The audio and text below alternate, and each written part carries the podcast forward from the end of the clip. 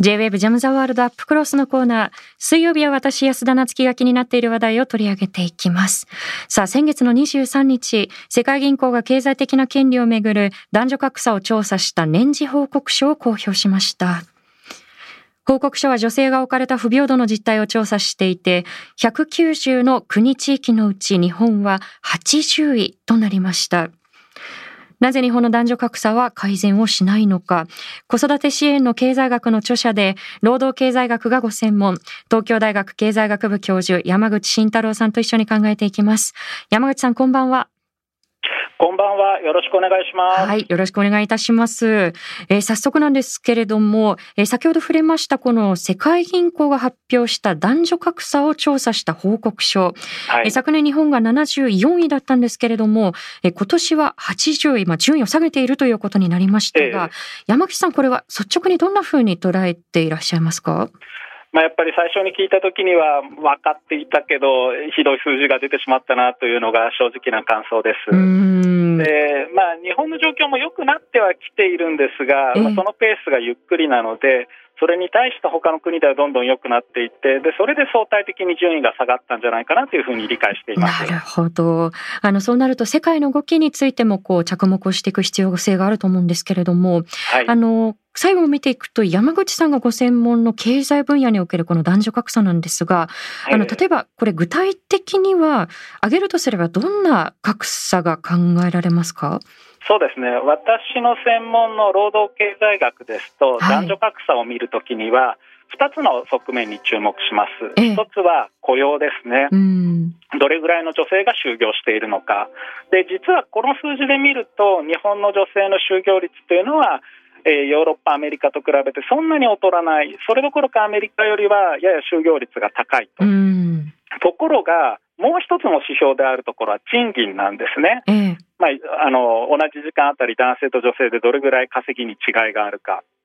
でこれで見ると日本の女性っていうのは男性の大体75%ぐらいしかもらっていない。うーん。4分の3ぐらいってことですよね。ですね。で、ヨーロッパとかアメリカとか他の国では大体85から95の間に収まる感じなので、ええ。この点ではこう顕著に遅れを取っているということはわかります。うーんこの賃金格差今おっしゃっていただいたなんですけれどもあのこれはどういったことが背景としてこの格差が生まれてきてしまっているんでしょやっぱり一番大きいのは管理職あるいはリーダーシップ経営層に入っている女性が少ないと。で労働者全体で言えば数はいるんだけれど、まあ、どうしても補助的な業務に回されてしまっているということの表れだと思っています。なるほど。あの、この管理職の数の少なさなんですけれども、あの、先ほどその、まあ、世界の中でこう、どんどんこう、男女格差のこう、まあ、改善が進んできて、相対的に日本がこう、下がったんではないかという指摘もありましたけれども、あの、例えば上位に占めているこの、まあ、ヨーロッパ諸国なんかと比べると、その差というのはいかがですか？大きいですね、うん。まあ、あの管理職についてもそうですし、えー経営層、役員の女性の割合というのが非常に低いというのがはっきりしています。上に行けば行くほど女性が少ないというのが日本の労働市場の特徴ですね。なるほど。あの、例えばこの管理職が、の女性が増えていかない背景なんですけれども、あの、例えばその家庭におけるその女性の負担ですね。例えば、はいはいはい、あの、家事をすべき、介護をすべきっていうところが変わってっていかないと、この管理職の格差っていうのもなかなかこう変わっていかないのかなというふうに思うんですけれども、そのあたりのその家庭とのつながりというのはいかがでしょう？そうですね、まあ、最初の頃は良かれと思って、両立支援ということで、仕事もしながら、家のことも子供を育てることもできるようにっていういろんな制度が作られていったんう。ですね。ねでまあ、それ自体の趣旨はい一見良さそうなんですけれど、うんまあ、それは同時に女が両方やんなきゃいけないと、うん。ある意味スーパーウーマンみたいなのを求めてしまっていることにつながってきたと思うんですね。うんで結果、まあ、そんな男は仕事しかしてないような状況で女だけ両方やるというとまあさすがに負担が大きすぎて、えーなかなか管理職をやるまで仕事の責任を取るといったことが進んでいないので、まあ、今後は家事とか育児においても男女のバランスっていうのが取られるようになっていかないと厳しいんじゃないかなというふうには思っています。そうですね。まさにこの、まあ、スーパーウーマンのようなその役割を、こう、まあ、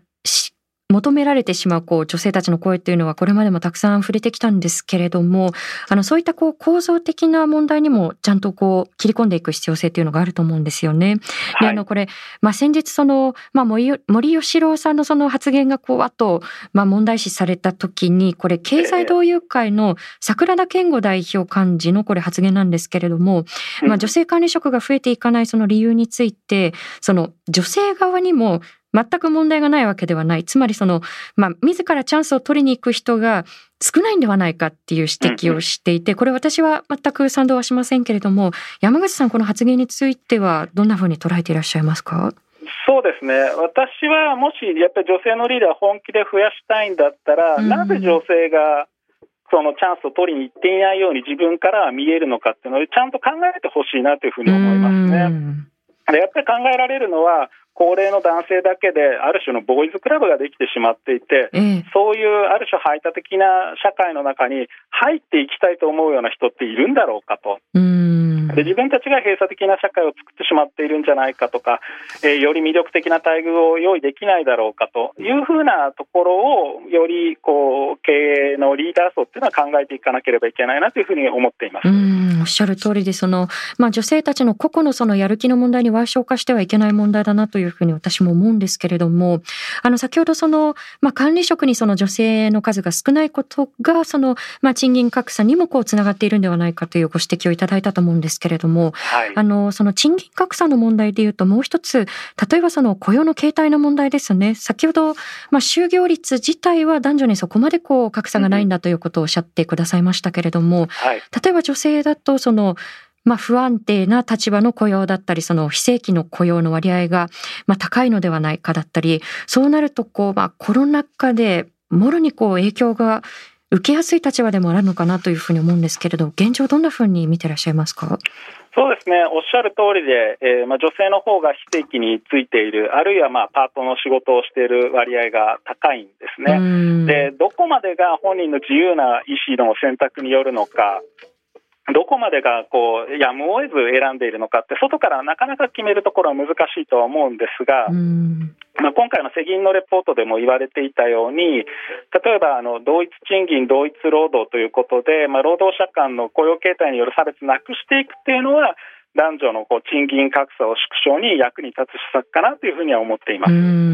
あの今おっしゃったことに通じると思うんですけれども、リスナーさんからこんなメッセージ、ご質問ですね、もういただいています。ラジオネームレオさんからいただきました。ありがとうございます。えー、山口さんに質問です。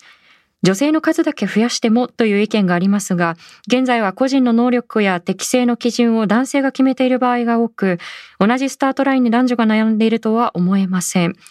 性別に関わらない基準を定めるためには、今後どのような方法で変えていくべきだと思われますかということなんですけれど、山口さんいかがでしょう？はい。まあ、どこの組織でも女性のこう優秀な幹部、経営層に入ってくる人の割合を増やすというのは難しいところなんですけれど、まあ、それに対して一つ思い切ってやっていいなと思っているのはクオータ制の導入ですね。ええ例えば3割は必ず女性にしなきゃいけないと。で、こういう話をすると、まあ、じゃあ優秀かどうか見ないで女だけ優遇していいのかって必ず出てくる話なんですが、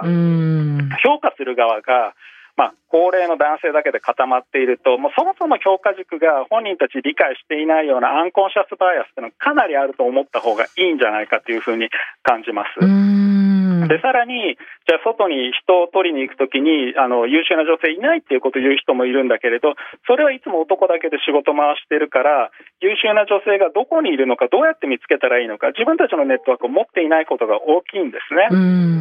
したがって、ある種、こう、無理やりっていうか、こう、制度的に女性を一定数やらなきゃいけないっていうクオータ制の導入っていうのは、ヨーロッパあたりでは実際にもう進んでいるんですが、それをやった結果、じゃあ、えー、幹部職員の質が下がったかっていうと、そういった証拠は出てきていないんですね。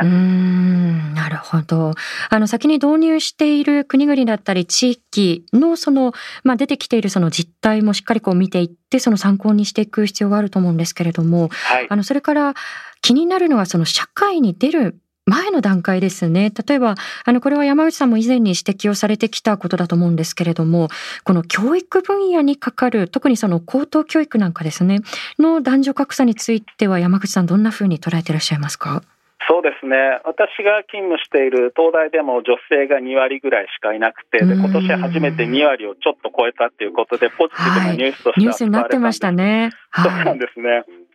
まあ、あの内部で頑張っている人間としては、まあ、喜ばしいことであるんだけど、明らかに数としては足りていないわけですね。でまあ、あのなかなか外の方に気づかれにくいんですが、中でいろいろ変えようとして努力している一方で、これはまあ東大だけで解決できる問題でないというのも確かなわけです。例えばまあ、じゃあ、労働市場で東大出た女性が冷遇されるようだと、東大わざわざ行こうっていう優秀な女性っていうのは来てくれなくなるし、さらにもう一つ気になるのは、えー、特に地方でよく聞くエピソードなんですが、まあ、女子に教育はそこまでいらないと、女子で東大だと結婚できないぞとかいうようなことを親御さんでも言う方いらっしゃるし、高校の先生にも言われたというようなことを、まあ、女子学生から時々聞きますね。なるほど。あ今の時代でもそういう価値観が残っているんだっていうふうにちょっと今クラッとしながらこう聞いていたんですけれども、はい、あのそうしたこう価値観にこう下支えされてしまっているものなのかもしれないですけれども、これ数年前ですね、あの複数の大学の医学部で、まあ、女性の受験生だったり浪人生をこう不利に扱うその、まあ、不正入試の問題が発覚してきたと思うんですよね。はいはい、であのこれもやはりこう個々の大学の問題というよりももっとこう大きな構造的な問題として捉えるべきなのかこれについては山口さんどんなふうに見ていらっしゃいましたか？そうですね、医学部の不正入試については、もう全く正当化できるようなものではないと思っています。ええ、ただ、その後に続いているのが、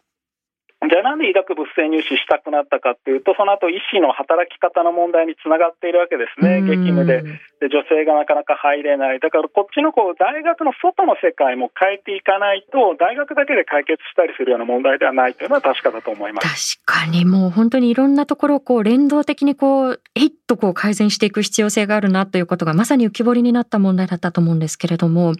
あのそれから先ほど挙げていただいたクォーター制でいうと、これ、企業だけではなくて政治分野にこそ導入していくべきではないかという声もあると思うんですよね。で、はいはい、なかなかこれ管理職と並んで政治分野の男女格差これ改善進まないなというふうにこう私も見ているんですがそれについてはい。かがでしょう、はいその点はまさにおっしゃる通りで、まあ、女性のジェンダーギャップ指数みたいなのはいろんなところで出してて、でまあ、以前、世界経済フォーラムというところで出したときに、まあ、日本やっぱりすごく順位低かったんですけど、その中を見てみると、一番評価が低かったのは、政治におけるジェンダーギャップだったんですね。でやっぱり女性の議員さんが少ないというのが最大の問題として指摘されていました。なるほど。あのこれ個々のその政治家の資質だけのその問題に賠償化できないとは思うんですけれども、はい、あの先日ですねそのジェンダーに関する問題の関する問題ある公的発言ワースト投票2021という、あの大変不名誉な投票が行われまして、はい、であの1位になったのが自民党の杉田水脈衆議院議員の、まあ、女性はいくらでも嘘をつけるという発言。これ本当にこう一瞬ぶら下がりに答えただけであとはブログで答えますということで、まあ、片付けられてしまおうとしている発言ですね。あのそれから2位は東京オリンピック・パラリンピック組織委員会の、まあ、前会長だった森喜朗氏の、まあ、女性がたくさんいる会議は時間がかかる、まあ、その前後の文脈もいろんな問題をはらんでいたんですけれどもあの、こうしたじゃあ、政治家のこう発言が何度もこう繰り返されてしまう。はい、それを下支えしているものって一体何なんだろうかということ、それもこう課題として突きられ突きつけられたと思うんですけれども、はい、そのあたりは山口さんいかがでしょう？この政治家の方たちがそういう発言をするのは、やっぱりそれが票につながると思ってるからなんじゃないでしょうかね。で彼らはこう家父長主義的な支持層っていうのを意識してで、そこに受けるような発言をしているわけです。ですから、もしあのこういった発言に反対だということであれば、我々が投票所に足を運んで、えー、別のもっとより男女平等に関心のあるような人を当選させるようなことを地道にやっていくしかないんじゃないかなというふうに思いますね。そうですね。あの今年はおそらくその衆院選だったりですとか、まあ東京在住の方々はこう都議選があったりですとか、はい、まああの選択をするという機会が比較的多い年になりますので、まあそこで私たちが問われてくるのかなと思うんですが、じゃあなぜこの日本社会は、こう、基本構造として男女格差を抱えたまま、今日までなかなか変わらずに来たのかということ、それはどんなふうに山口さん捉えてらっしゃいますか？非常に難しくて、なかなか何が正解なのかなって分かんない部分も正直なところ多いんですが、まあ一つにあるのは、まあ、社会の仕組み、まあ、法律ですとか制度ですとか、あるいは会社における仕組みなんかを決める立場っていうのを、まあ、年齢の高い男性が独占してしまっているから、まあ、常に自分たちに有利な形で、えー、進めていくしで幹部に登用されるのもそういう人たちが選んだあの人たちになるわけですよね。だからどうしても変わるのが遅いと。でそこに対してまあ、いくつかの国々では社会運動が大きく盛り上がることでうまくそうした勢力をある意味排除して民主的な形ですけど排除していったとで日本は一方でそうした社会運動の盛り上がりに欠けるところがあるのでどうしても変わるスピードが遅いのかなというふうに感じますね。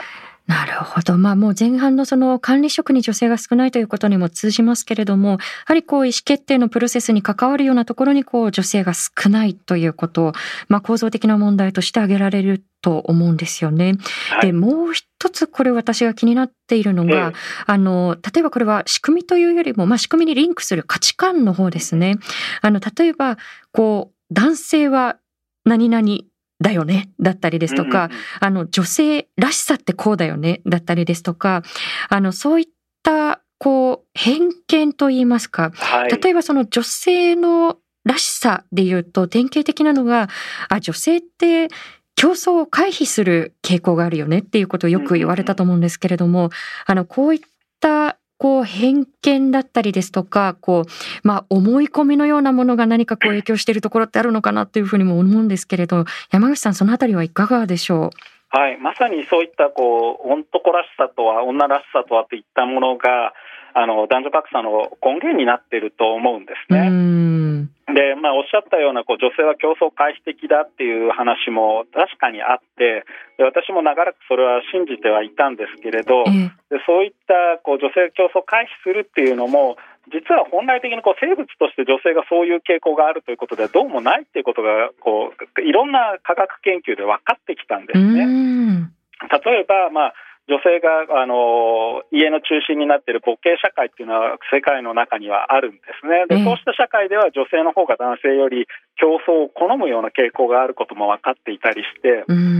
こう私たちが今男らしさとか女らしさって感じているものはこう生物として不可避なものではなくてこう人間たちが築き上げてきたえー、まあ、一面的な見方に過ぎないんだっていうのは、いろんな研究、科学研究が示しているので、まあ、そういったエビデンスに触れることで、こう男らしさ、女らしさから自由になれるようになっていくといいんじゃないかなというふうにはいつも思っています。確かに、その、まあ、先入観をこう、ある種覆していくような、こう、データだったりですとか、その、まあ、科学的なそのエビデンスを一つ一つ積み重ねていくっていうところですよね。あと、その、まあ、男女格差をじゃあ、これから改善していこうというふうになってった時に、こう、まあ、どんなことを変えていく必要があるのか、今おっしゃったような、その、まあ、エビデンスをこう積み重ねて、こう、まあ、これまでのこう先入観をこう変えていくっていうこともそうかもしれないですし、他にどんな手立てが考えられるというふうに思われますか？そうですね。まあ、一番最初に第一歩としてやっていくべきところは、まあ、どういうところに男女格差があるのか、会社なり組織なりに、まあ、今まで見えてなかったところをちゃんとデータとしてあげて男女格差、えー、気づいて思ってたよりも大きいものだとかどういうところにあるのかというのをしっかり問題の見えるような形にするというのが第一歩であると。でそしてえーまあ、今回のあの世界銀行のレポートでも指摘されたようにさまざまなところで法制度に不備があるわけです。男女平等をに対して話してしまうような制度っていうのはかなりあるということが今回も指摘されているのでこれらを変えていくようなのがあの取り組みが人々の中に、まあ、政治で投票に行くというのもそうなんですけど、うん、必要になってくると思いますね。なるほどあの最初におっしゃったこの問題の可視化ですねねこれはそのいろんなこう調査研究というのも不可欠だと思いますしあのそれをこう報じていくこうメディアの役割というのもあると思うんですよね。ただ、はい、あの先月もそのメディア関係者の方々が記者会見を開いていましたけれども、こうメディア業界でもまだまだこう男女格差が指摘をされていて、特にその管理職だったり、こう、まあ、プロデューサー、意思決定に関わってくるようなところに非常にここう少ないということが挙げられると思うんですね。はい、であの今ツイッターでこのジャム・ザ・ワールド自体もこう、えー、私以外のその女性のスーパーバイザーを増やしたらというふうにまさに、あのそうですよねっていうこうご指摘をいただいたんですけれどもあのこうしたこう問題をこう可視化する報じる側のその、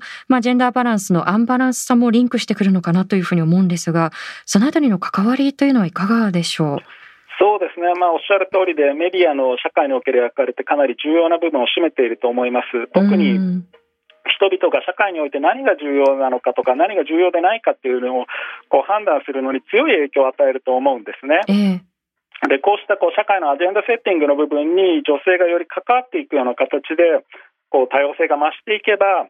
そういうものの見方が社会全体に波及していくんじゃないかというふうに思っています。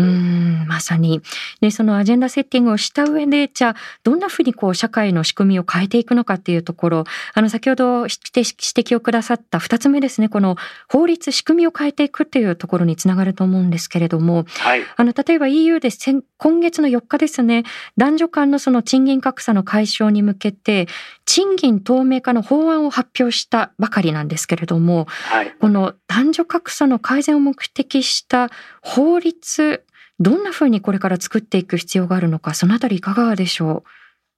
そうですね、まずやっぱり男女間の差をこう EU のように可視化するというのが第一歩になると思いますが、えー、まあ、今回の世銀のレポートでも指摘されていたように、えー、同一賃金、同一労働のような形でこうあの同じ仕事をしてたら同じ賃金を受け取る権利があるということが法的に担保されていないことが男女間の賃金格差に結構寄与してしまっているということが言われているので、その面を法的な問題を解消していかなければいけないなというふうに思います。確かに。あとはその前半のお話にも触れてくださった、例えばその政治分野、あるいはその、まあ企業の管理職かもしれないですけれども、クォーター制をこうもう法制度として導入していくということも選択肢の一つということでしょうか？そうですね。かなり有効性の高いやり方だと思います。うんもちろん相当強い抵抗が予測されるところではあるんですが。なるほど。まあその、まあ数ではなくてこう能力だという声が本当にこうこういう問題にはつきものですけれども、こうまずやっぱりこう数を整えていくという必要性、これまでも指摘をされてたと思うんですよね。で、この、まあ法制度だったり、問題の可視化法制度だったり、あの、それも踏まえた上で、例えばその、まあ女性たちにとってのその、ロールモデルになるような存在というのを示していく必要性もあるのかなというふうに思うんですけれども、そのロールモデル化というのはどんなふうに捉えていらっしゃいますか？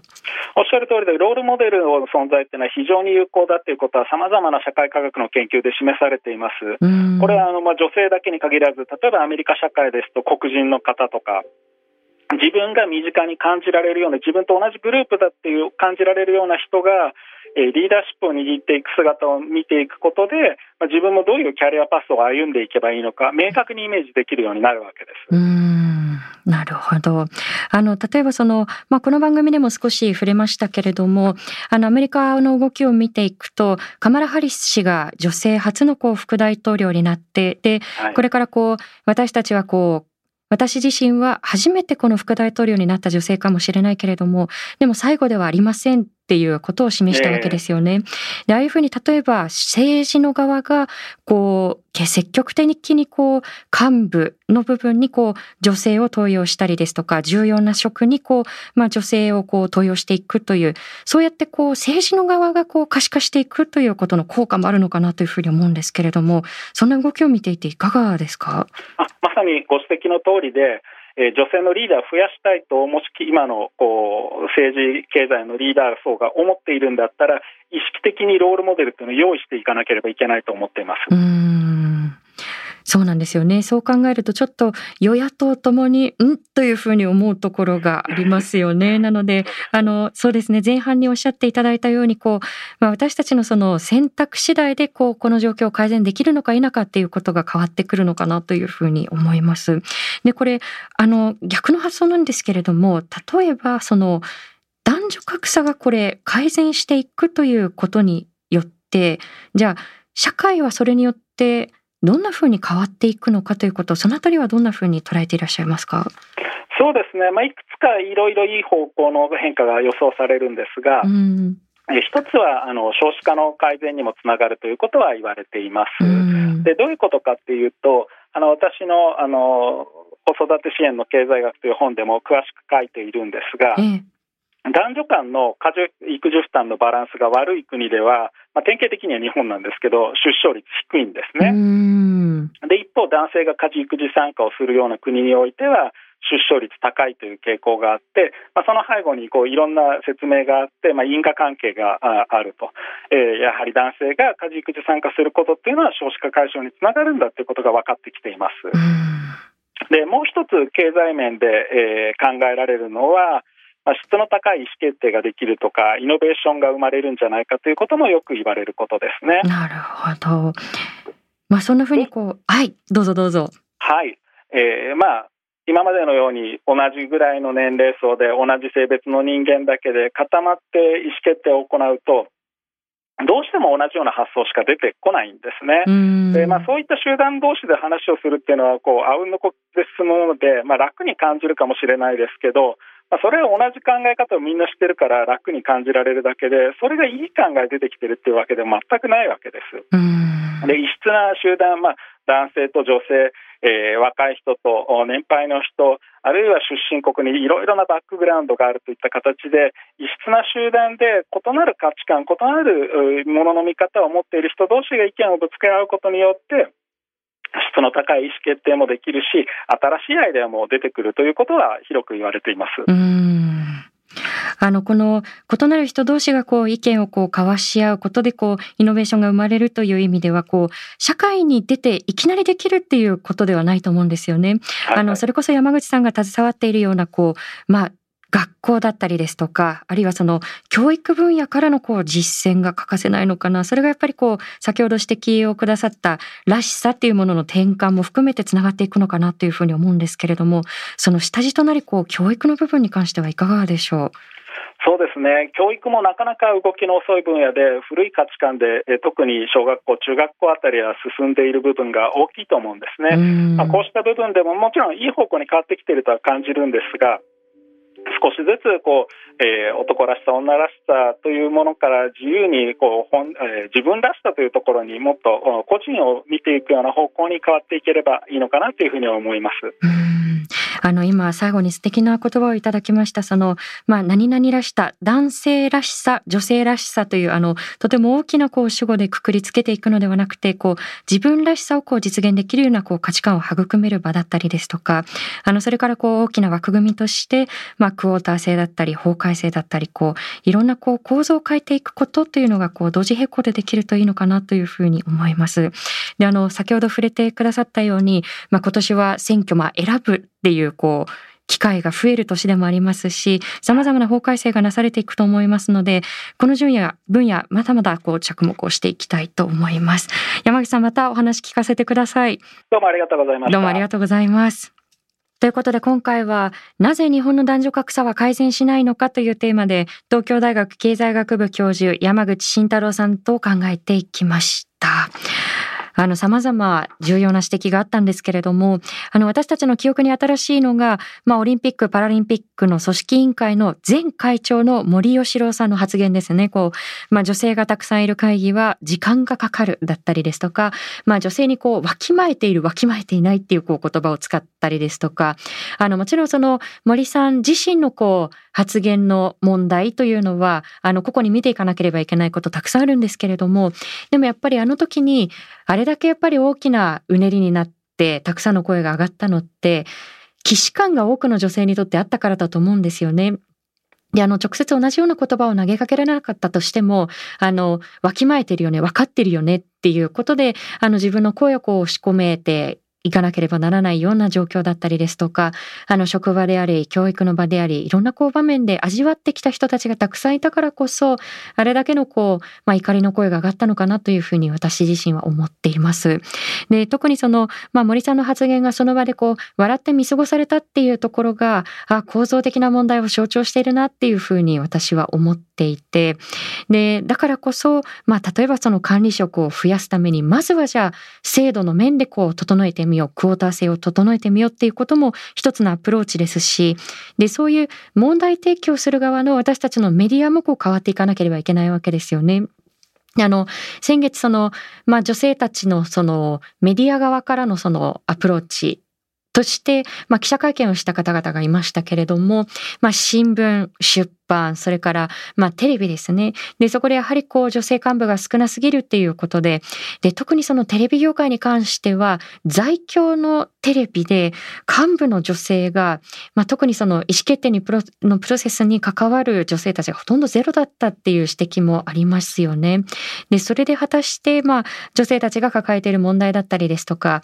あるいはその、まあ女性男女格差のこう問題だったり、あるいはこれから選挙があるでしょうけれども今年はたくさん、候補者の側でのその、まあ男女格差の問題を果たして指摘できるだけの土壌があるだろうかっていうところですよね。で、これはこう、いろんなこう問題がリンクしているというお話が山口さんの中にもありましたよね。例えば、まあ教育の分野でこう、医学部のその不正入試の問題があったけれども、でもそれは社会に出て、こう、医師になった時のその、まあ、職場のこう、男女格差の問題が解消されないと根本は解消されないっていうことがありましたけれども、その、リンクしている教育、それから企業、あるいはそれを伝えていくメディア、同時にこう様々な抜本的な改革をしていく必要があるなというふうに改めて感じました。以上、安田なつきがお送りしました。